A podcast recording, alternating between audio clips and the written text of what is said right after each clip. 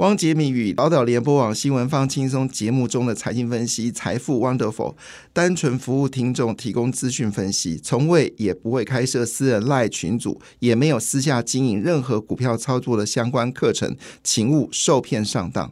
大家好，我是汪杰明。你现在收听的是 Wonderful 财富 Wonderful，麻烦你一定要订阅哦，并且打开小铃铛，叮当叮当，绝对让大家啊吸收最新的国际情势以及台股的发展，在理财投资上面也有杰明最新的知识跟观点哦。这个这个标题非常耸动哦。昨天美国股市收盘嘛，哈，标普五百指数十一月的行情呢是百年罕见哦，这是在。呃，今天媒体上的一个关键焦点就是十一月的行情百年罕见的，它用是百年罕见哦。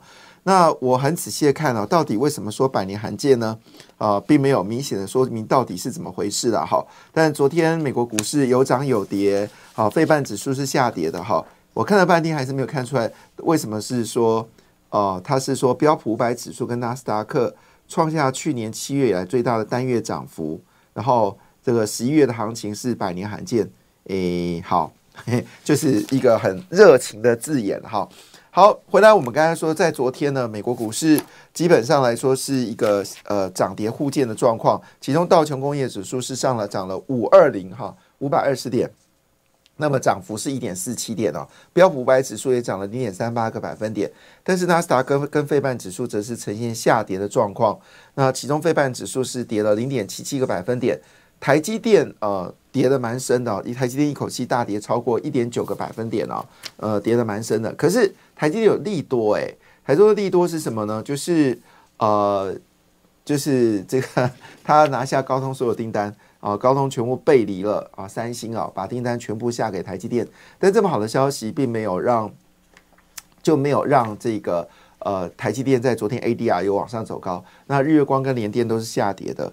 那东北亚股市日经指数是上涨零点五个百分点，结续结束了两天的下跌。韩国股市则是连续三天上涨，涨了零点六一个百分点。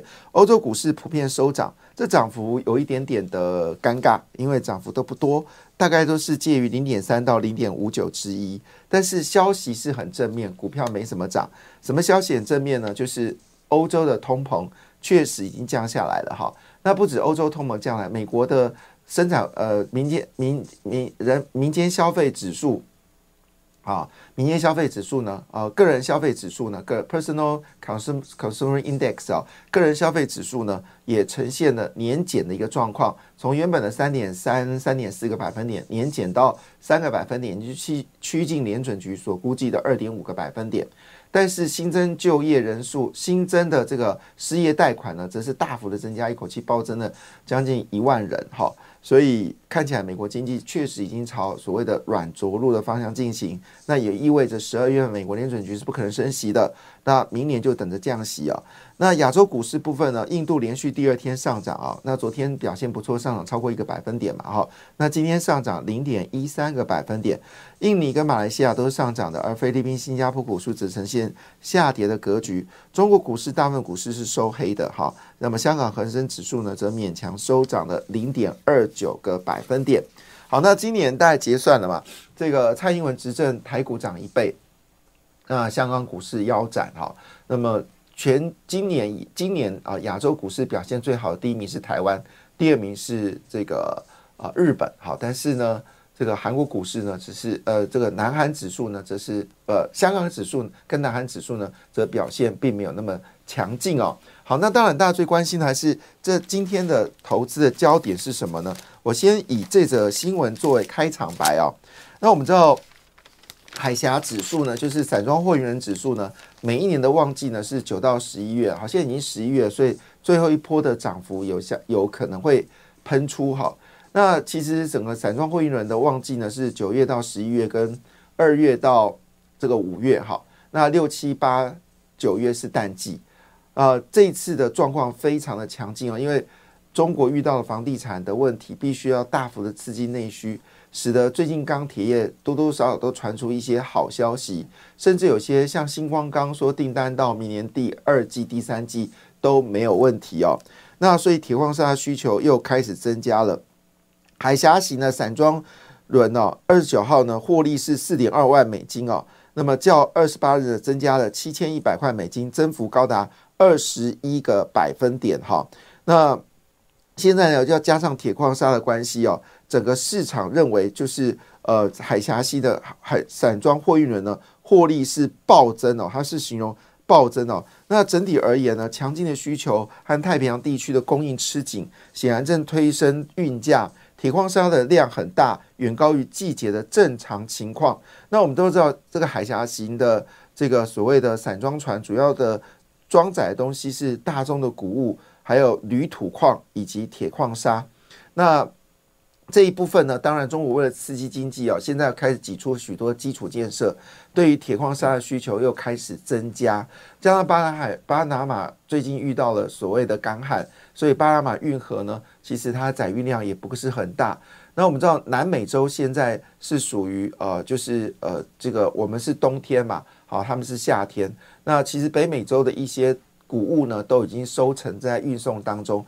那早收的。这个小麦呢也开始收获，所以最近的货运的需求，呃，就是我们说这种农产品的需求量呢，有确实比较明显的一个装载的形态。所以呢，包括四维啊、中航啊，还有新兴以及呃域名哈，可能在今天都会这几天都会有所表现。事实上，最近表现也算蛮强劲的哈。那另外大家最关心的就是台湾的制造业。那我们制造业呢，连续。呃，十十个灯号是不好的，但是到了七月份呢，已经开始出现了所谓的黄蓝灯，表示呢景气已经开始恢恢复谷底哦。那十月份所估计的出来呢，数字呃数值是十一点五九分哦，这比二零二三年四月份的九点三五分呢，其实已经明显的增加。那么企业界呢做的调查呢，虽然还是有些看坏者，但是看坏者的比例呢已经有明显的减少。那对于 AI 云端服务以及资通讯、视听、电脑跟电子产品、光学，好，基本上这部分的制造业的业者呢都是乐观以待哦。那最近公布了台湾的所谓的竞争力呢，台湾排行榜呢又继续往前哦，其中呢有三项呢是全球指标第一名哦，另外三项全球指标前三名表现得非常的强劲哦。好，那当然呃这则新闻也就是重要新闻啊，是什么新闻呢？就是我们刚才讲了美国的这个 PCE 哦，就是个人消费支出物价指数，好连续的下滑。那已经掉到三点零了哈，那这个离啊，就是我们说的的联准局的二点五个百分点是越来越接近，所以二零二四年上半年会降息。所以你买长债了没有哈？那我们在这节目上有提醒大家，现在最就像印钞，就像那个提款机哦，现在的美国债券就像提款机一样，你只要有按下去，你就有钱可以拿。好，那当然一定要买天期最长的债券哦，越长越好。所以最近最热销就是元大这个二十年债嘛，哈，那比较积极的朋友就会投资元大二十年债 Plus。好，那我们知道息是慢慢降啊，可是债券价格会领先上涨，而且涨势非常惊人。所以呃，十一月好，就过去一个月当中啊，元大二十好，元大二十债 ET 正二 ETF。元大二十年债正二 ETF 哦，那么最近一个月涨了二十趴，这种 easy money 就印印钞机有没有？你只要有去点啊，钞票就来了。那很多朋友都说，那这个算法要怎么算呢？其实我们呃，当然你要算债券价格，它有一个很复杂的公式啊。好，那当然也要看市场的供需，但是我们用比较简单的算法呢，其实这算法很容易，就是呢。如果美国联准局明年降四码一趴的话，那么十年债的收益就是十个百分点，二十年债收益就是二十个百分点。好，当然，如果是在这个刚刚降息的前期，它涨势比较惊人。好，但是一旦开始涨的时候，就不会涨那么多了，因为市场有预期心理。好，那一样道理，如果明年啊，美国联准局市场预期有人说七码嘛，那七码就是零点二五乘以七。就是一点一点三五嘛，哈，一点三五帕。我如果算错，请更正一下哈。零点二五乘以七，七二十四啊，一点七五帕。那一点七五帕呢？十年债就赚十七点五帕，二十年债呢就赚了三十五帕。好，就是这样的算法，非常的简单，那是速算法哈。那当然，瑞驰也会上涨，因为瑞驰的利率是比房地产比现在利率来的低嘛。现在你存在瑞士上面，你只能拿二到三个百分点，但是你存在美国银行定存，你可以拿到六个百分点。所以当然人们就会去把钱存在货币基金，而不去买瑞士。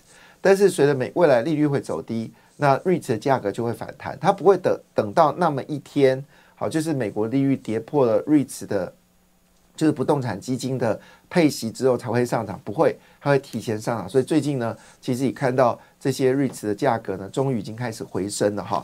所以明年的利率，那当然一样道理，如果利率走低，对于半导体跟科技业来说是不错的，因为毕竟他们的配息。并不是很高啊，苹果就是一个非常吝啬配息的一家公司，所以他们不是专注在配息。你赚这些美国的科技业的公司，基本上是赚股价的股票价价差。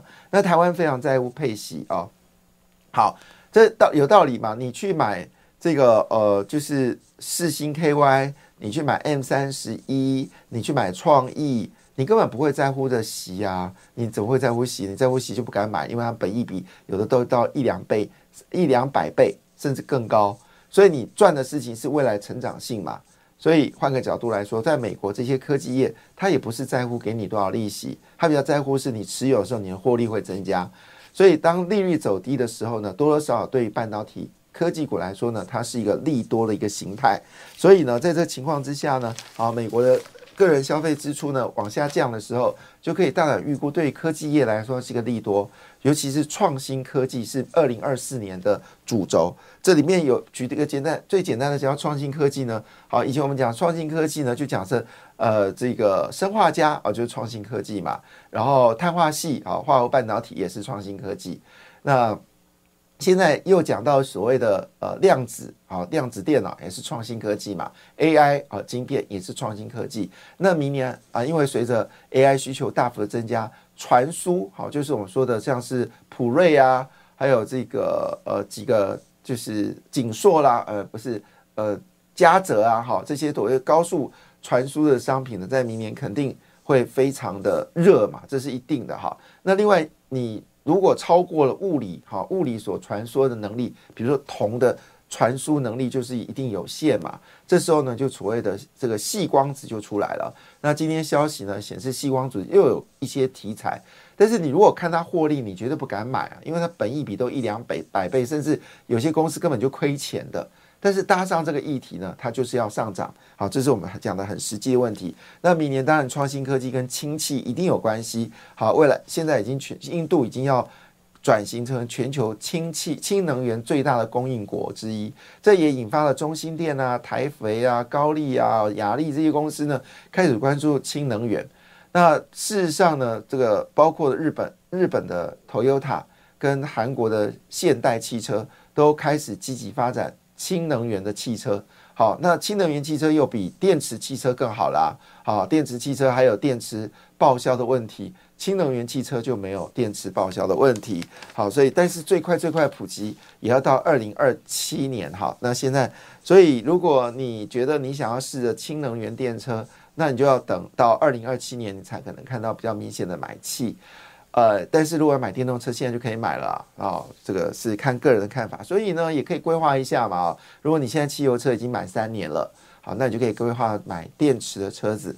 好，二零二三年买电池的车子，到了二零二七年就可以买氢能源汽车了耶！而且呢，氢能源加满了，有加满氢气才八百块，但是你现在加满汽油要两千块。好，那每加一次汽油你就省了一千两百块。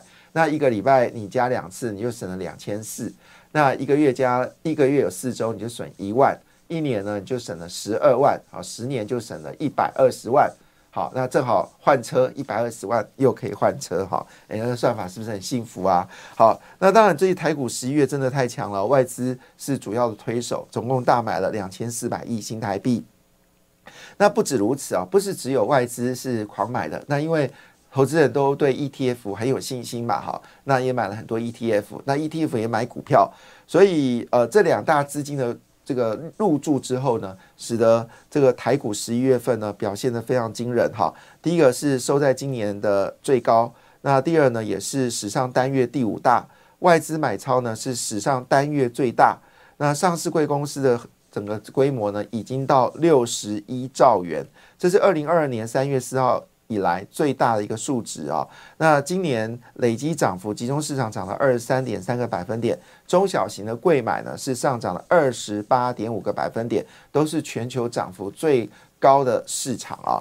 那这是今年台股十月给大家的五大惊奇。当然，我要关注到是六十一兆元然后马英九交给蔡英文的时候，台湾的规模是四十三兆市值。好，那蔡英文执行了，蔡英文政府当然也受惠于美中的贸易战啊，台湾的战略焦点变得很注意到。你知道，在美国搜寻台湾观光啊，成长幅度高达二十八倍。台湾现在以前都要去去国外，第一个可能大家不知道台湾是什么，第二都会把台湾跟泰国啊 Thailand 哈搞混了。但现在全世界要搞，你现在正好相反了，现在全世界大家都知道台湾。谢谢中国了哈，因为中国不断压迫台湾，使全世界都知道台湾这个名字。当然，最主要是因为台积电的关系。那台股的表现呢，也创下了非常惊人的一个成长。当然，这部分如果你交给侯友谊，我可以跟你讲，这样股市腰斩了哈。以他完全没有什么经济政策的人来说的话，他会走新北市的模式，就会重用一些。呃，非有能力的官僚，比如说像是新北市的农业局长，他就不是农业出身，所以他说了一句名言，他正在努力的学习。